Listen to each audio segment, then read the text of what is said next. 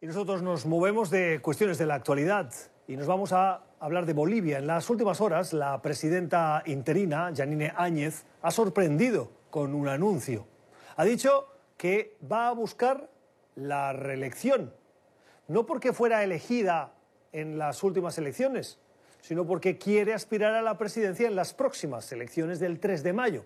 El Parlamento le encomendó en su día llevar al país en una transición hacia unas nuevas elecciones después del desaguisado que vimos con el presidente, expresidente hoy, Evo Morales. Y Yanine Áñez asumió ese reto diciendo que no buscaría presentarse, simplemente asegurar que llegaban esas elecciones.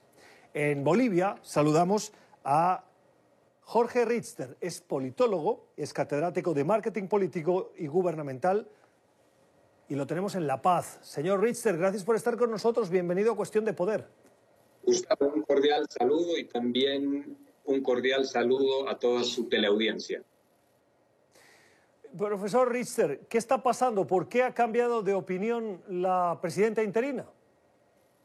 Esto se puede explicar, Gustavo, solamente con una mirada respecto de lo que ha significado el conjunto de elementos que han llevado al poder a la señora Janina Áñez. Esto con seguridad era parte ya de un guion donde varios elementos se han ido ahora develando porque estaban preestablecidos. Y cuando decimos preestablecidos, estamos haciendo una referencia puntual a lo siguiente. Primero, lograr retirar al señor Evo Morales del poder como primer y fundamental elemento para posteriormente tomar algunas instituciones que son absolutamente imprescindibles en el esquema del poder en Bolivia.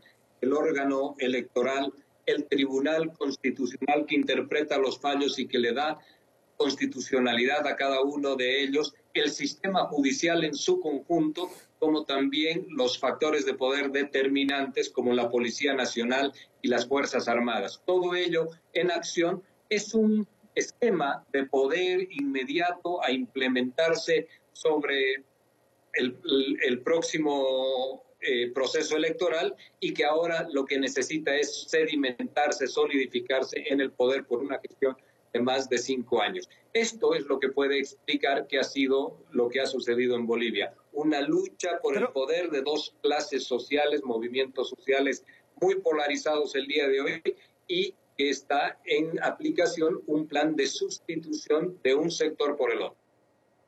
Pero ¿qué, qué necesidad tendría, si atenemos a su explicación, eh, eh, ese sector cuando las encuestas decían que las, las, elecciones en las que se demostró un fraude por parte del gobierno saliente, si hubieran sido libres y transparentes, las eh, tenía muchas posibilidades de ganar precisamente el sector que hoy eh, forma parte o representa la señora Áñez.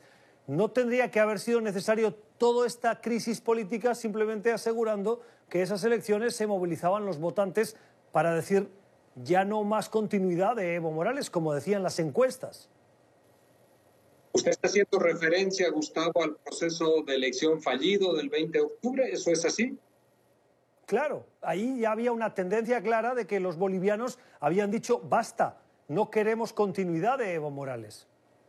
No, yo corrijo esa, esa opinión, Gustavo. En ese proceso electoral, donde la OEA ha señalado irregularidades en el proceso, no ha señalado, y en el informe de ellos no está la palabra fraude, hay una diferencia entre el primero y el segundo de aproximadamente 600 mil votos sobre un padrón electoral de 6 millones y medio de votantes. Eso quiere decir que en todo caso lo que en aquella elección se tuvo fue una elección ajustada y sobre todo ajustada en, el, en lo que respecta al 10% que necesita siempre la primera fuerza sobre la segunda cuando no logra el 50%. Allí la tendencia era de un país polarizado en términos reales por la mitad para poder comprender cómo están distribuidas las fuerzas en Bolivia. Pero las encuestas nunca habían señalado a los sectores de, que son partidarios hoy de la señora Áñez y de todo el centro, la centro derecha de Bolivia como posibles ganadores de selección. Lo que sí les daba era posibilidades en una eventual segunda vuelta. Por ello es importante, por el elemento de sospecha que se instaló en el país respecto de un posible fraude y por el anuncio de la señora Áñez cuando se hizo cargo del poder de tener elecciones equitativas, justas, transparentes y aseguradas.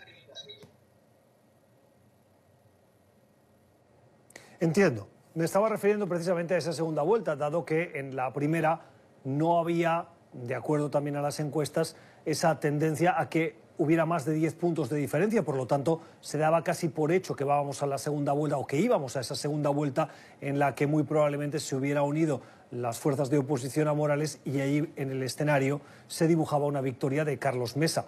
En cualquier caso, hemos visto que ahora la señora Áñez ha pedido la renuncia de todos sus ministros y hay voces que dicen que Áñez, cambiando de opinión, pone en juego su credibilidad. ¿Usted qué opina?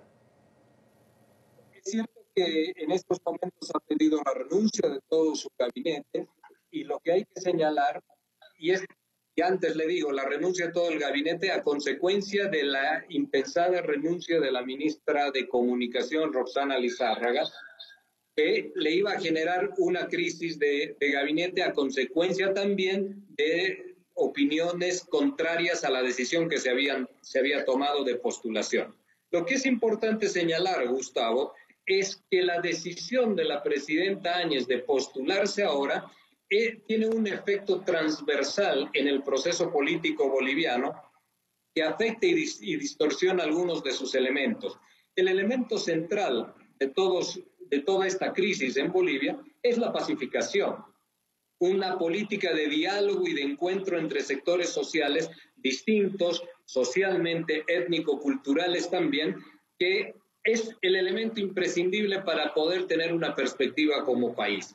En ese marco de cosas, la candidatura de la señora Áñez dificulta esta posibilidad de diálogo porque ahora pasa a ser una actora central del proceso. Y dificulta también el proceso mismo eleccionario porque tiene presencia de los delegados que ella ha nombrado en el órgano electoral y tiene presencia también en el Tribunal Constitucional, que va a ser la instancia jurídica final en la que se va a dirimir su candidatura, porque hay un artículo, que es el 238 de la Constitución Política del Estado de Bolivia, que impide su candidatura. En ese marco de cosas, el, el escenario electoral está absolutamente desbalanceado, desequilibrado y, y contiene todos los elementos políticos que son factores de poder en favor de una candidatura que es en este caso la de la señora Áñez, y es lo que los bolivianos habían solicitado, que tengamos elecciones equilibradas, transparentes,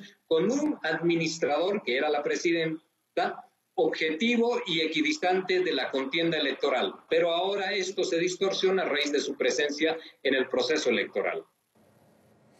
Y las consecuencias de esto las tendremos que ver, porque el proceso como mínimo va a durar hasta el próximo 3 de mayo. Ojalá eh, la resolución de estas diferencias sea por la vía pacífica, lo que hemos defendido siempre, y que esas elecciones sean lo más transparentes y justas posibles. Eh, profesor Richter, gracias por haber estado con nosotros. Le emplazamos a que volvamos a tener una futura conversación precisamente para abordar estas cuestiones y darle seguimiento a esa situación que nos interesa de ese país suramericano. Quedo a sus órdenes, Gustavo. Un cordial saludo y gracias por el tiempo. Qué gusto aprender escuchándole. Vamos a la pausa. Esto es cuestión de poder.